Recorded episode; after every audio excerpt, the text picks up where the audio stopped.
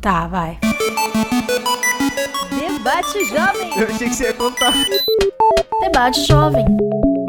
Debate Jovem. Debate. Jovem. Debate jovem. Bom dia, ouvintes! A partir de agora está no ar o seu, o meu, o nosso programa Debate Jovem. Aqui na Rádio Câmara 105,5 FM, a Rádio Cidadã de Manaus. E no programa de hoje, um assunto sério que tem preocupado tanto autoridades quanto a população. Vamos falar sobre a influência das mudanças climáticas na seca dos rios no nosso Amazonas, que vem baixando mais que a média esperada. E para falar melhor sobre isso, temos a presença do nosso convidado, Tenente Charles Barroso. Isso e muito mais a partir de agora no Debate Jovem, uma produção dos alunos da Agência Comunica do curso de jornalismo do Centro Universitário FAMetro, em parceria com a Rádio Câmara de Manaus. E você que está ligadinho no programa, já aproveita para seguir as nossas redes sociais, no arroba Debate Jovem. Sua interação é muito importante.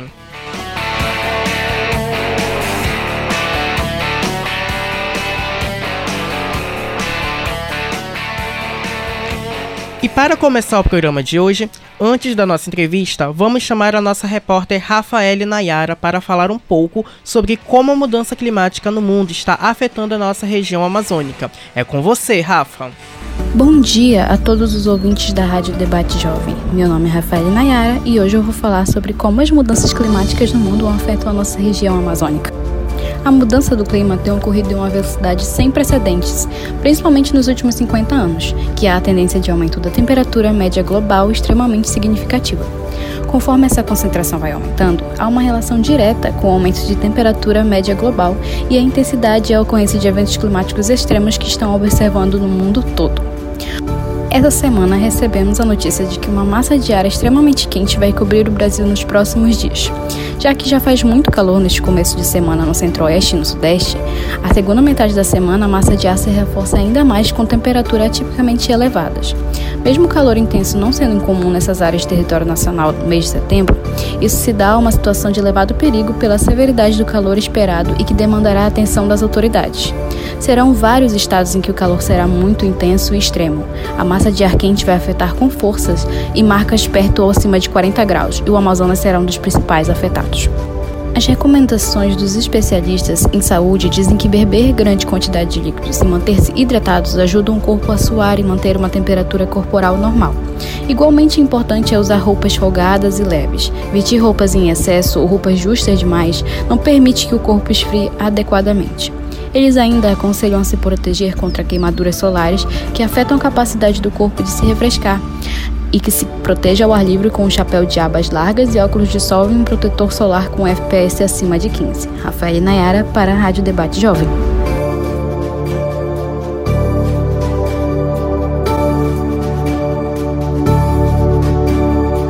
Muito obrigado, Rafa. Realmente, esse assunto tem estado cada vez mais presente nas discussões globais. E claro, nós, jovens comunicadores dessa nossa Amazônia Manauara, não poderíamos ficar de fora.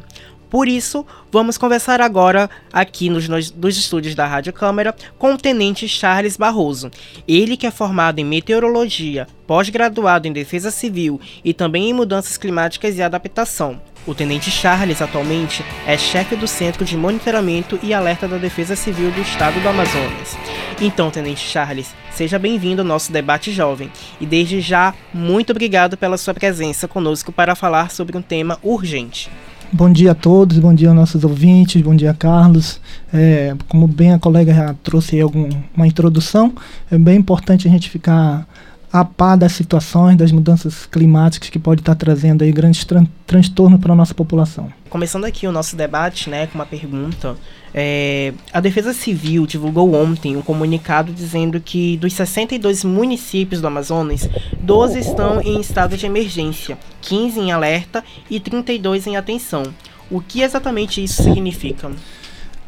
Carlos, isso significa que é o nível de severidade. Ah, enquanto estamos acompanhando os graus de severidade dos municípios, é, nós emitimos informativos de atenção e de alerta. Ah, a partir do momento que esse município começa a sofrer com os impactos desse evento, adverso e dar resposta, chegam a um limite da prefeitura, dos órgãos é, da Defesa Civil dos municípios, e aí há necessidade de decretar a situação de emergência. Então, esses 12 que decretaram a situação de emergência atingiram ali seu índice, sua capacidade de resposta a esse evento que assola a nossa população do Amazonas. E já aproveitando o gancho, né, que a gente já está entrando nesse assunto, é, como é que as mudanças climáticas elas influenciam na seca dos rios do estado? Carlos, para a gente entender melhor essa situação da influência das mudanças climáticas, é interessante a gente definir algumas informações bem típicas do nosso dia a dia. Por exemplo, entender a diferença entre tempo e clima. Né?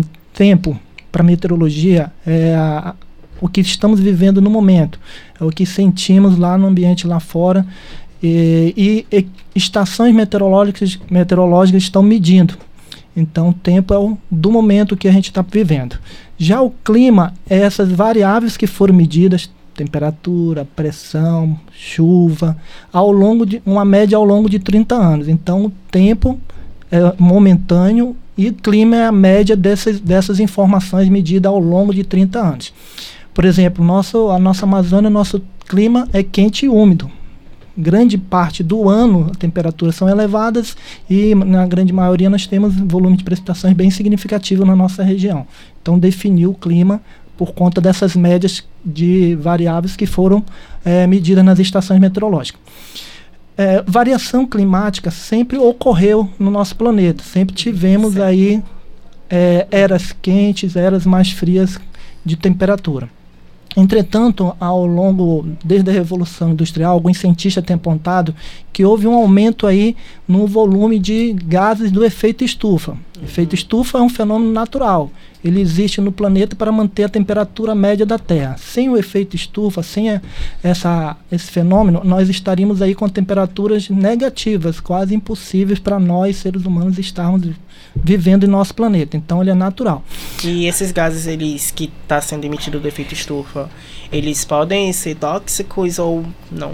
Dependendo da, da exposição da, da, do ser humano a esses gases. É, isso vai, vai depender dessa exposição. Se ela é uma exposição diária, se é frequente, se você tem uma, uma inalação, por exemplo, de metano ali significativamente, você vai trazer algum problema para a saúde. No momento, ele é causador, potencializador do aumento da temperatura média no planeta Terra, que é o que traz aí as mudanças significativas no clima de uma região para outra. Por isso que a gente tem locais do planeta onde a gente tem chuvas que provocam grandes inundações, é, outros que estão com déficit de precipitação, trazendo a seca, que é um que é um, um desastre climático. Então depende muito dessa situação, dessa exposição. Como a gente está diante de uma possível seca recorde, é, diante do aumento da temperatura global, já é possível afirmar, com dados atuais, que poderemos ter a maior vazante da história, superando os anos de 2005 e 2010? Tá. Essa, essa situação para a Defesa Civil, ela não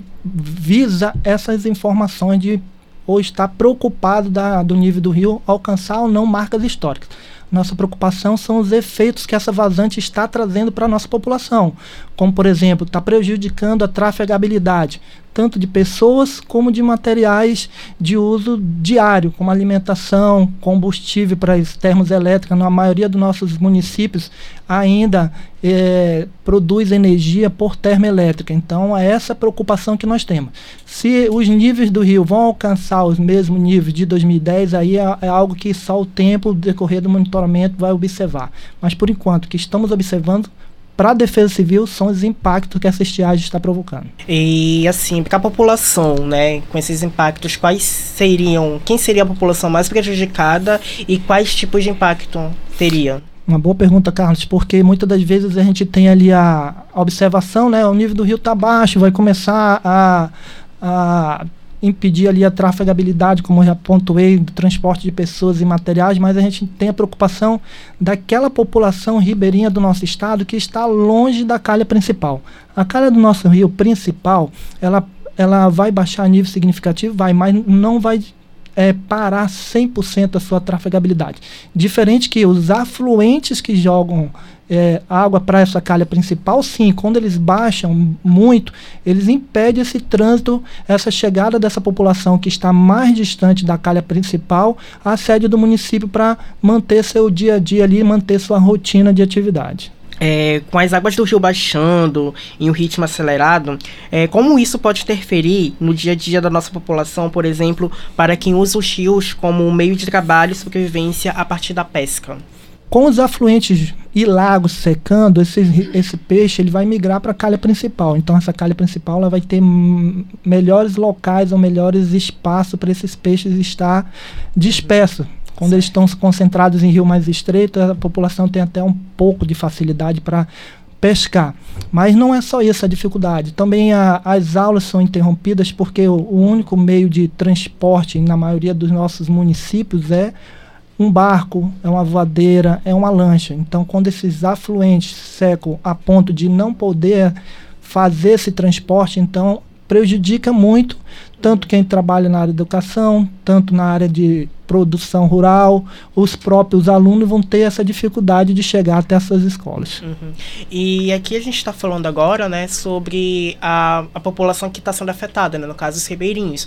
Só que além, vai além dos ribeirinhos, a nossa região, quando ela sofre uma seca, também quem sofre também é a nossa fauna, né, nossa fauna e flora, né. E com a fauna e a flora sendo atingida, como é que ela impacta também né, na nossa população como geral, não só de Manaus, mas como todo o Amazonas. Falando em desmatamento, falando em foco de queimada, principalmente foco de queimada que ele produz ali é, fumaça, produz material particulado que traz aí uma é, quando a, a, pessoa é exposta a longo período a essa fumaça, pode trazer problemas respiratórios, principalmente para aquelas pessoas mais suscetíveis a ter esses tipos de problemas, como um recém-nascido, crianças, idosos, vão sofrer com, essas, com essa fumaça inalada é, produzida diariamente, né? Como nós tivemos aí essa semana, nós tivemos aí um pico aí de material particulado é, que causou aí transtorno à população, principalmente a população de Manaus aí que sentiu na pele. Sobre a seca, né? Que a gente está falando aí que está tendo, vinha sistema de seca e o calor ele está sendo bem intenso aqui em Manaus. É, existe alguma certa influência é, do, com a seca com o calor? Ou não tem nada a ver?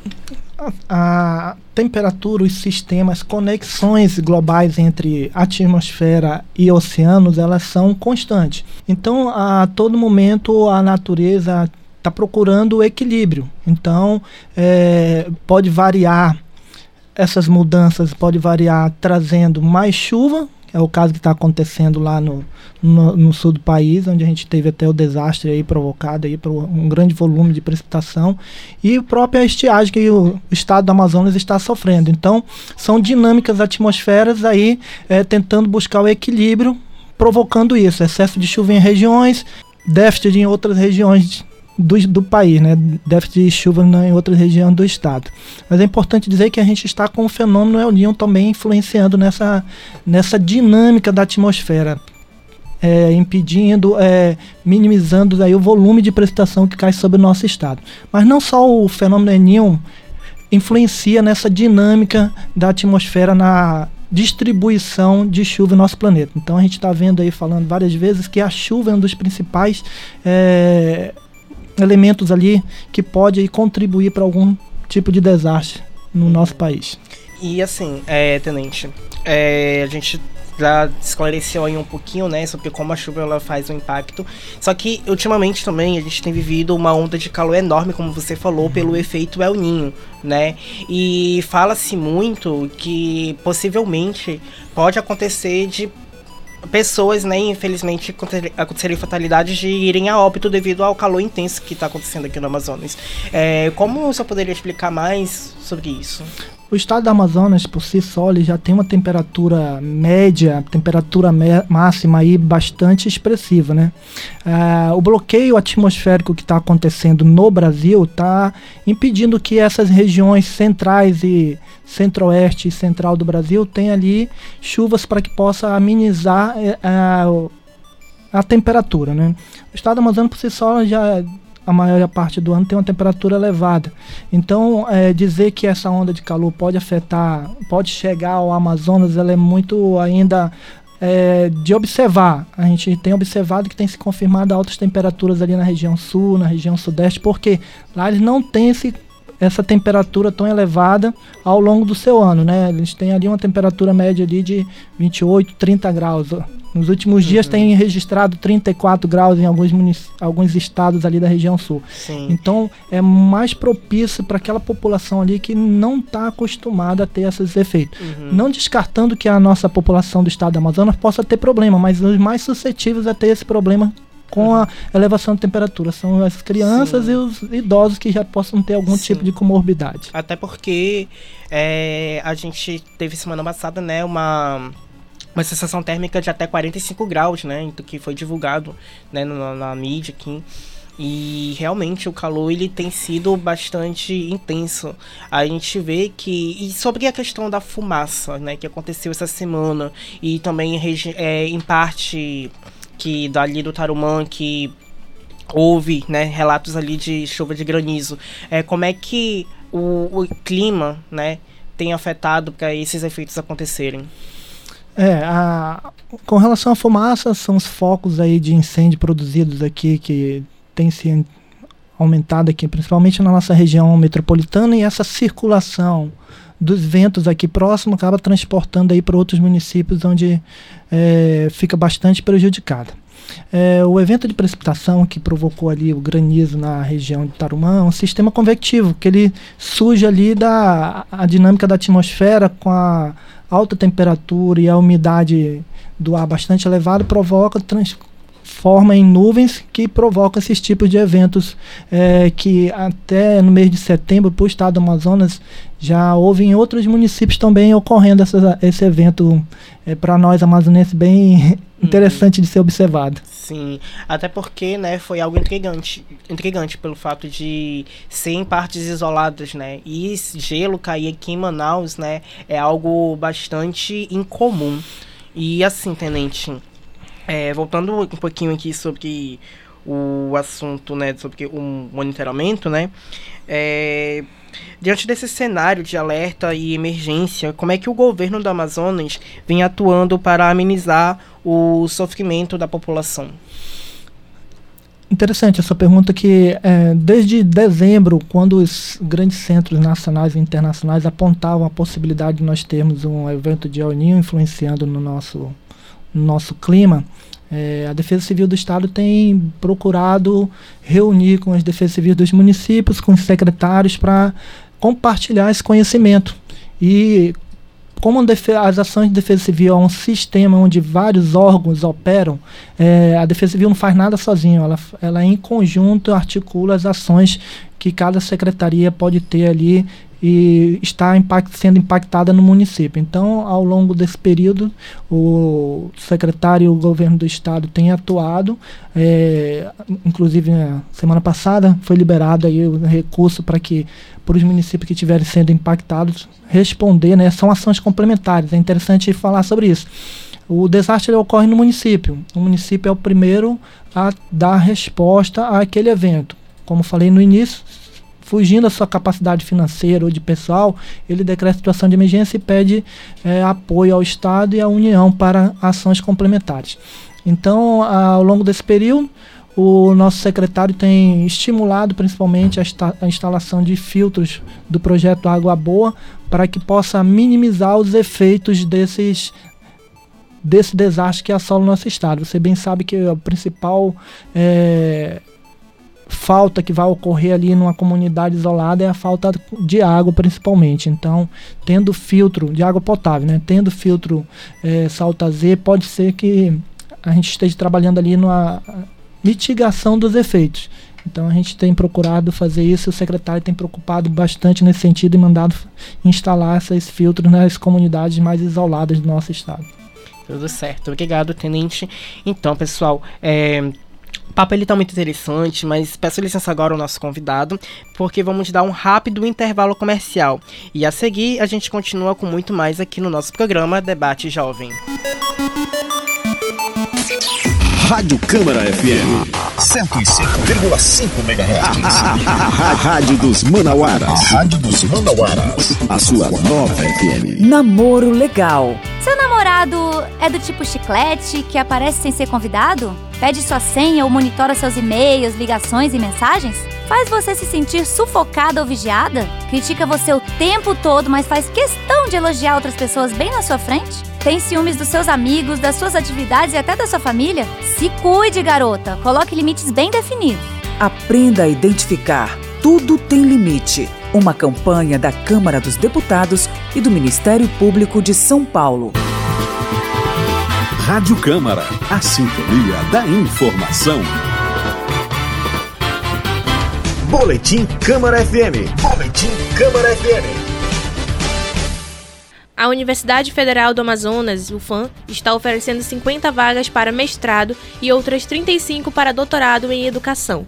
O ingresso nos cursos acontece no primeiro semestre de 2024. Pode participar da seleção portadores de diploma de curso superior reconhecido pelo MEC ou equivalente, em qualquer área de formação, bem como concluintes de curso superior, com a devida apresentação de declaração da respectiva coordenação do curso. Para o curso de doutorado, é obrigatório o diploma de mestrado em instituição reconhecida pelo Ministério da Educação ou equivalente. Você tem acesso ao edital e todas as informações necessárias no site edoc.fam.edu.br. As inscrições encerram no dia 24 de outubro. Giovana Jardim para o Boletim Câmara. Rádio Câmara 105.5 FM. Vida Longa. Dicas para uma maturidade saudável, com Cláudio Ferreira. A sarcopenia é a perda de massa muscular que acontece com o envelhecimento. Além da quantidade de massa, também ficam comprometidos a força muscular e o desempenho das tarefas.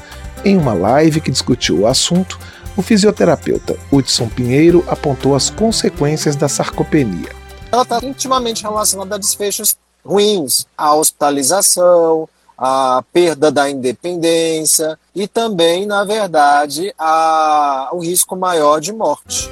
No mesmo encontro, a nutricionista Patrícia Bezerra destacou a importância de fazer a avaliação da composição corporal dos idosos, já que nem sempre eles percebem essa perda de massa muscular.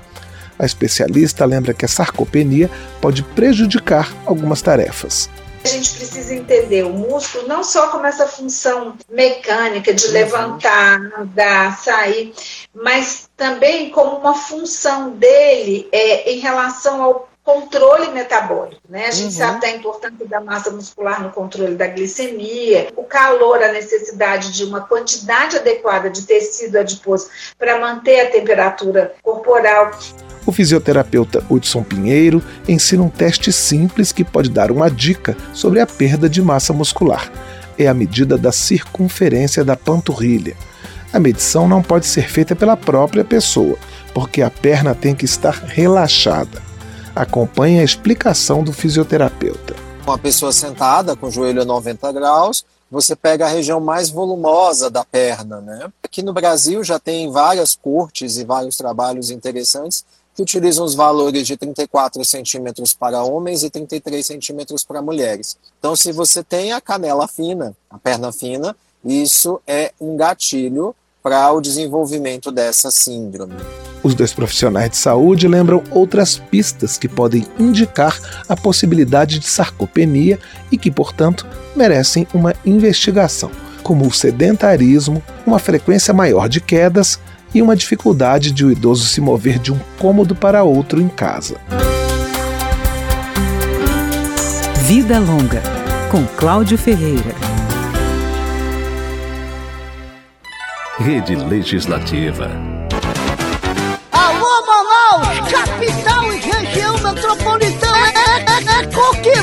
Na 105,5 FM.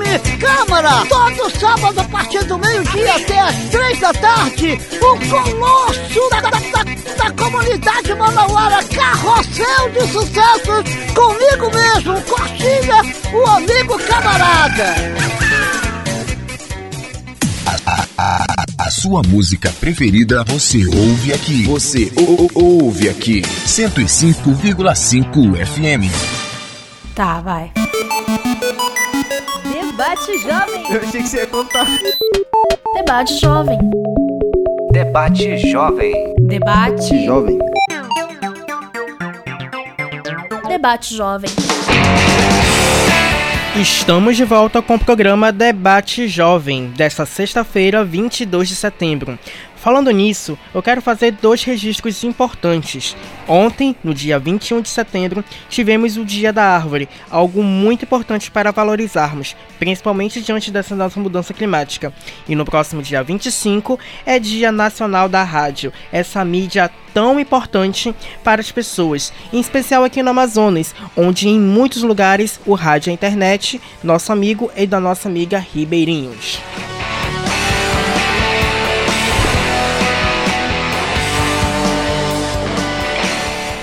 E voltando com o papo com o nosso convidado, onde a gente está na temática de influência das mudanças climáticas na seca dos rios do Amazonas. Vamos lá, mais uma pergunta, senhor tenente Charles Barroso. Pronto. Beleza. Então, Charles, é o seguinte. é, a gente estava falando aqui, né, no bloco anterior sobre algumas interferências climáticas, né, que está acontecendo no Amazonas, né?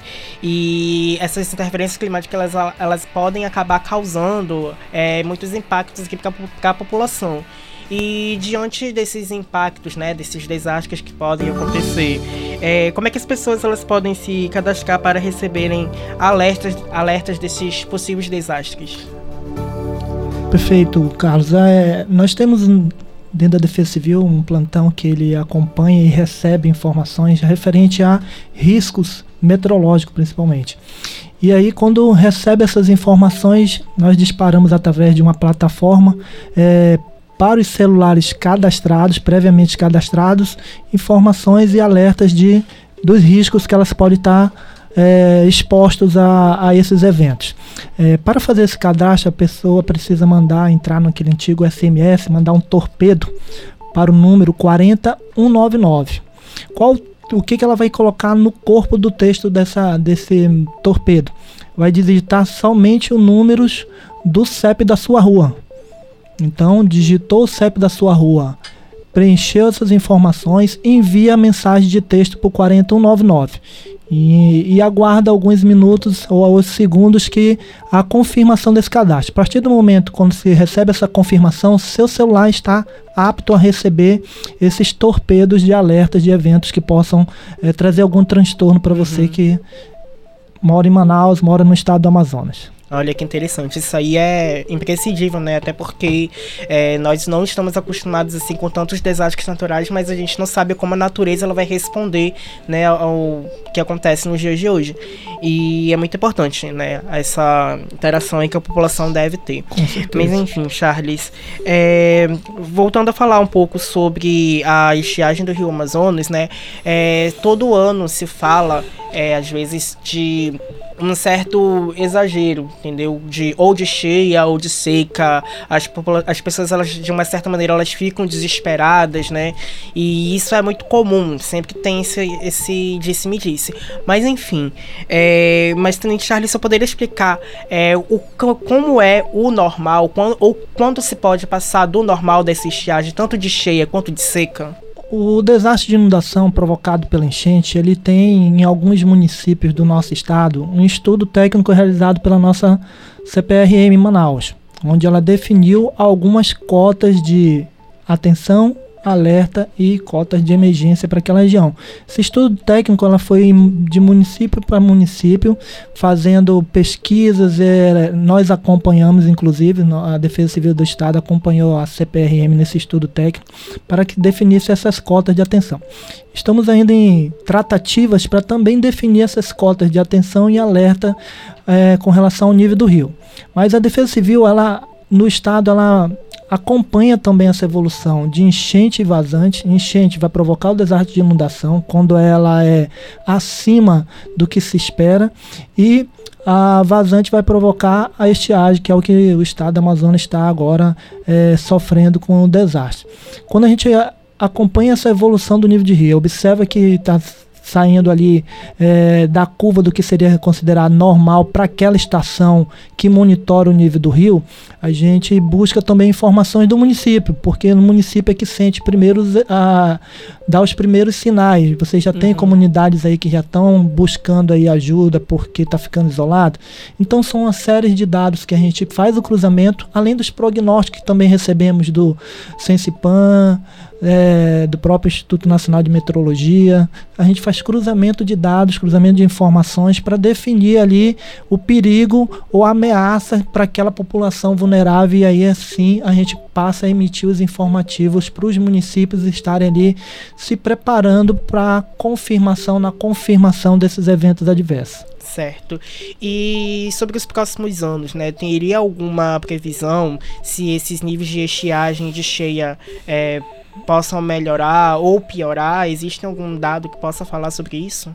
É, ainda é muito, é, como é que eu posso dizer, cedo para afirmar qualquer, qualquer evento adverso que possa ocorrer principalmente no estado do Amazonas. Mas, uh, como a gente tem observado aí, em outros países, os impactos que a mudança climática tem provocado, desastres em diversas partes do mundo, incêndios florestais aí sem controle, eh, inundações que têm provocado número de mortes, então é muito complexo e indica aí que a gente tem que estar preparado. Uhum. A, a, meta agora é para a humanidade é buscar adaptação. Por mais que a gente trabalhe hoje, deixasse de emitir 100% os gases do efeito estufa, o que já foi emitido, ele não, ele vai ele está mantendo aí essas alterações do clima ao longo do nosso, a, ao redor do nosso planeta. Então, é, uhum, é... A, a, necessidade da humanidade realmente é se adaptar, é observar os impactos que ela sofre, seja na inundação, no caso do Amazonas, seja na inundação, seja na estiagem,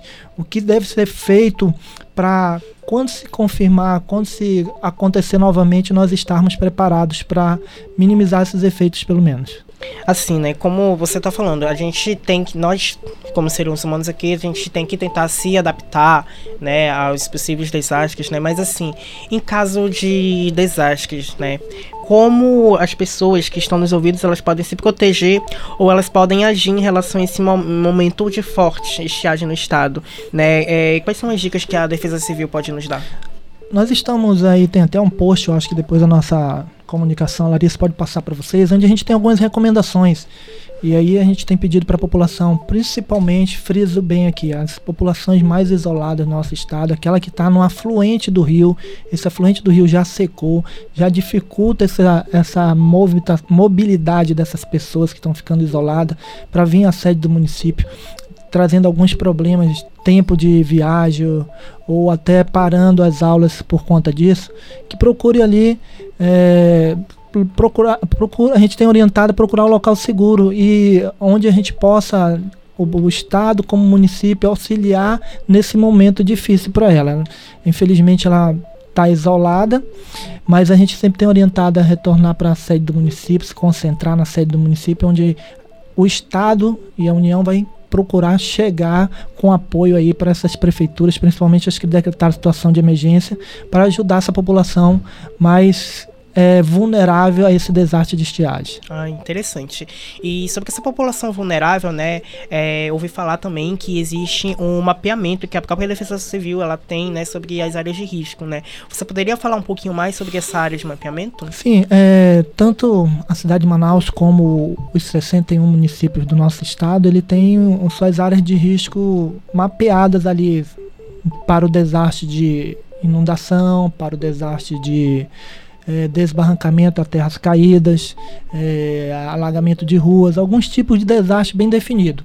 E aí, realizado, esse mapeamento foi realizado pela CPRM, pelo Serviço Geológico do Brasil, né, através da CPRM, e está disponível no nosso site, inclusive. Você pode acessar nosso site defesa civil, defesacivil.am.gov.br para pesquisar se o seu endereço, você tem lá uma opção lá mapeamento de área de risco, clica lá no ícone, insere o seu endereço e aguarda alguns segundos para que ele seja buscar o seu endereço e localizar, ver se você se encontra em uma área de risco. É bem importante você buscar essas informações porque é um trabalho aí de mitigação, de preparação, caso naquela sua região possa ser provocado algum tipo de desastre.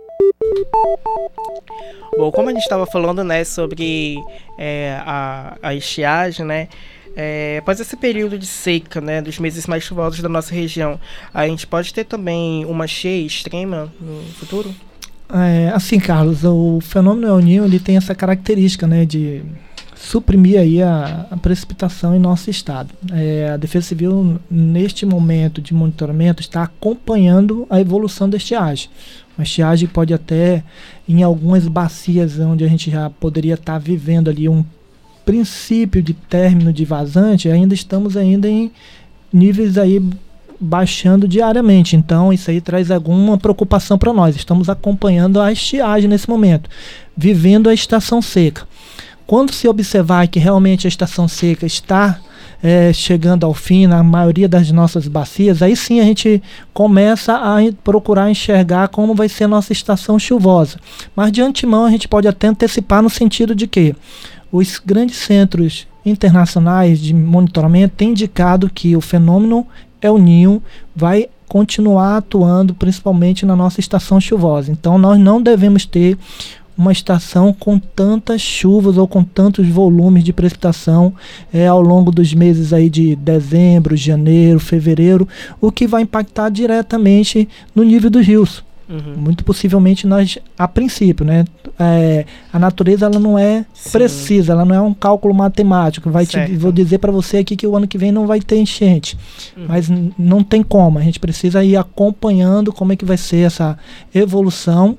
A a partir de dezembro de como vai ser essa precipitação em nosso estado para poder dizer alguma coisa referente à enchente. No momento estamos vivendo a vazante. Certo. E a vazante está trazendo desastre de estiagem para o nosso estado. É interessante, né? E agora já vou falar um pouquinho sobre os incêndios, né, que tem causado aqui na nossa região. É, você poderia explicar sobre é, qual é a maior causa desses incêndios e como a gente pode diferenciar é, se é um incêndio natural devido às secas né, que tem acontecido ou se é um incêndio é, de crime ambiental? É, Carlos, para o nosso Amazonas é muito difícil dizer para você que os incêndios pode ser natural. A nossa concentração de umidade em nosso estado ao, ao longo do ano é bastante significativa. É, quanto aos provocados pelo homem, é, a Secretaria de Meio Ambiente, o Corpo de Bombeiro tem atuado junto a esses tipos de eventos, é, esses tipos de cenário aí de foco de incêndio aí criminosos para que possam evitar aí maiores transtornos para a nossa população. É, como a gente bem frisou aqui no início, a fumaça ela a exposta, a, a, pessoa exposta à fumaça ao longo período, ela vai resultar em algum problema é, de saúde que vai trazer para aquela população, principalmente as mais vulneráveis ou as que têm algum tipo de comorbidade. Gente, caramba. Então é muito importante a população né, ela estar tá sempre atenta a esses incêndios. Sim, com né? certeza, Carlos. Uhum. Essa época do ano, de a partir de agosto, setembro, outubro, onde nós vivemos aí a estação seca com baixos volumes de precipitação, com temperaturas elevadas, o que e o que facilita aí a propagação de um, de um incêndio ali que possa muitas das vezes a população está só querendo ali limpar o seu terreno, mas se ela perder o controle daquele daquele mato, daquele entulho que ela juntou para atear fogo e se propagar para uma mata mais próxima ali, acaba perdendo o controle, transformando isso num incêndio de grandes proporções. E aí a, o volume de fumaça que vai ser liberado para a atmosfera é bastante expressivo. Certo, né? E, né, já continuando também nessa linha de incêndios, né, é, quem é, quem são as outras equipes que são envolvidas nesses combates? É, nós estamos aí a nível de Estado, a Secretaria do Meio Ambiente do Estado e o Corpo de Bombeiro têm atuado nessas situações de desmatamento, de foco de queimada, tanto na região sudeste do nosso estado como na nossa região metropolitana. É, o Corpo de Bombeiro tem plantão 24 horas ali acompanhando e quando se observa ou quando se recebe alguma informação referente a algum incêndio em vegetação, imediatamente é mandado uma viatura para combater aquele foco e, se for o caso, se for criminoso, também acompanha aí uma viatura para fazer os devidos procedimentos legais referente a isso. Uhum. E quantas pessoas, né, que, que, são expostas né, a esse tipo de eventualidade, é que tem essas comor comor comor comorbidades Normal, não esquenta não. Comorbidades, né? É, que assim também como as pessoas que são saudáveis que elas podem, né, também sofrer, né, ter uma adquirir uma comor comorbidade devido a essa exposição. É, como é que as pessoas elas podem estar se se protegendo disso, assim, quais as prevenções que ela pode ter? É interessante, Carlos. Se você puder não sair dentro da possibilidade, ficar na sua casa, ficar no seu local de trabalho, e aí você vai ter suas portas ali fechadas para quem impeça essa fumaça de entrar, suas salas também fechadas. E aí colocar algo que possa umedecer, umedecer esse ambiente, porque quando se fecha e usa o ar-condicionado, o ambiente fica muito seco. E aí a gente pode ter algum outro tipo de problema. Mas o ideal é esse. Mas se for sair à rua, procure usar máscara, porque com a concentração de material particulado muito elevado na atmosfera, no nosso ambiente, a gente pode ter alguns resultados desagradáveis aí, como uma tosse, o próprio uhum. resfriado pode se agravar. Certo. Então é, é, bem importante essas situações aí de prevenção mesmo, pura prevenção. Entendi. E para quem vai ficar em casa, né, é bom manter o ambiente modificado? Sim, com certeza. Essa época do ano, mês de setembro aí, apesar da umidade do ar não chegar a extremos como chega em, em Brasília, em Goiás, em outros estados do nosso país, mas ela decai significativamente também aqui no estado do Amazonas, principalmente na região sudeste ali de Apuí, Humaitá. Manaus teve alguns alguns dias, inclusive, que teve uma emissão de alerta para baixa umidade do ar.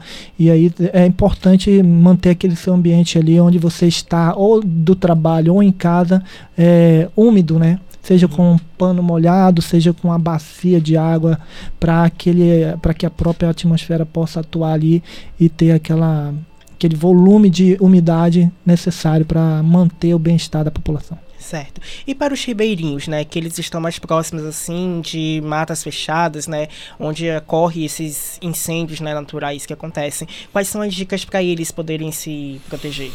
A gente sempre orienta a população ribeirinha e a população no interior do nosso estado a buscar informações de do tempo, do clima, junto à Defesa Civil local. É, o Centro de Monitoramento e Alerta da Defesa Civil do Amazonas, ela, ele diariamente está monitorando é, o tempo, está monitorando os prognósticos para que possa, na observação de algo que possa tirar a normalidade da população, é, repassa as defesas civis dos municípios para que ela possa passar a sua população. Então a gente sempre orienta aos ribeirinhos, as, a população que mora no nosso interior do estado, busque orientações na defesa civil local do seu município. Certo, né? E uma coisa interessante, né, que talvez muita gente não saiba, é sobre é, na hora de pedir ajuda à Defesa Civil. Nesses momentos, né, é, quando é que a gente deve procurar a Defesa Civil? Em que situações mais específicas a Defesa Civil ela atua? A Defesa Civil ela atua quando a sua normalidade ali do seu dia a dia está sendo comprometido, seja ele atualmente pelo desastre de estiagem, onde sua trafegabilidade foi interrompida. É, a gente tem um grande problema também nessa época do ano por conta dessa vazante, em que os produtos se tornam ali mais caro, mais é, fora de condições ali da população conseguir adquirir. Então, é sempre procurar a Defesa Civil do município para buscar mais orientações, para ter alguma informação que possa é, ser útil para ela, para minimizar esses efeitos desses problemas provocados pela estiagem, principalmente agora que a gente está vivendo. Certo. E assim, é, quais são os principais meios de contato que a população tem para a defesa civil? Tá. É, no caso do estado do Amazonas, é, especificamente Manaus, e alguns municípios ali onde tem é, um plantão 24 horas, é o número 199. Então, você teve algum problema agora do desastre de estiagem que estamos vivendo né, no, no nosso estado, mas também algum outro problema de inundação é, alagamento provocado por uma chuva intensa que trouxe um grande volume de precipitação ou, ou desbarrancamento, ligar para o número 199. Tá certo. E sobre essas situações que o senhor citou agora, né? Existe alguma tecnologia para fazer essa varrigura, sinalizar onde são os picos mais fortes? Sim, no, na capital e em alguns municípios do interior, nós o CEMADEM, o Centro Nacional de Monitoramento e Alerta de Desastres Naturais, ele instalou pluviômetros. O que são pluviômetros? São uma ferramenta, um equipamento que mede a quantidade de chuva. E aí, a partir de certo limiar de quantidade de chuva em uma região, ele emite os alertas de alagamento, de enxurrada, deslizamento, risco de deslizamento por conta desse volume que seria considerado ali fora dos padrões é, de chuva para aquele local. Sem mais perguntas, senhor tenente, muito obrigado, tá bom, pela sua participação. Gostaria que o senhor fizesse aqui é, a, reforçar sobre as redes sociais da Defesa Civil. É, obrigado aí, Carlos, pela oportunidade, por nos trazer é, informações pertinentes para a população do estado do Amazonas. É, as mudanças climáticas, como a gente tem discutido aqui ao longo dessa entrevista, elas a, a, estão acontecendo, já é fato. O que resta é a gente ter o um entendimento e buscar se adaptar às situações adversas que vão surgindo aí ao longo da nossa é, da vida da gente, né? É, as redes sociais, como a nossa colega bem frisou, é, estão aí disponíveis, né? Defesa Civil do Amazonas, no Instagram e Facebook, hein? Vamos, com, vamos seguir, compartilhar as informações. E é isso aí, gente. Ó, realmente não se esqueçam de seguir e compartilhar a Defesa Civil e também o nosso arroba debate jovem. E com isso, né, é, conversamos agora aqui com o chefe do Centro de Monitoramento, de Monitoramento e Alerta da Defesa Civil do Amazonas, o Tenente Charles Barroso. A todos os nossos ouvintes, meu muito obrigado. Foi uma grande satisfação, Tenente, recebê-lo aqui no nosso debate jovem e levar essas informações super importantes, né, para a nossa sociedade. E com isso, queridos ouvintes, a gente termina mais uma edição do programa Debate Jovem. Essa parceria da Rádio Câmara aqui na 105,5 FM, com o curso de jornalismo da FAMETRO e a produção dos alunos de, da agência Comunica. Essa edição teve participação da nossa reportagem Rafaela, apresentação Carlos Barroso e supervisão do programa é o dos professores Elder Mourão, Tatiana Lima e Rômulo Ariújo. A direção geral é da professora Leila Ronise, coordenadora do curso de jornalismo da FAMETRO. Trabalhos técnicos e Telvino Gomes. Obrigado, Telvino. E a gerente da Rádio Câmara, Mário Marinho. Muito obrigado pela companhia, amigos ouvintes e internautas. Na semana que vem tem mais debate jovem. Você não pode perder aqui na Rádio Câmara. Tchau, tchau e até o próximo programa, galera.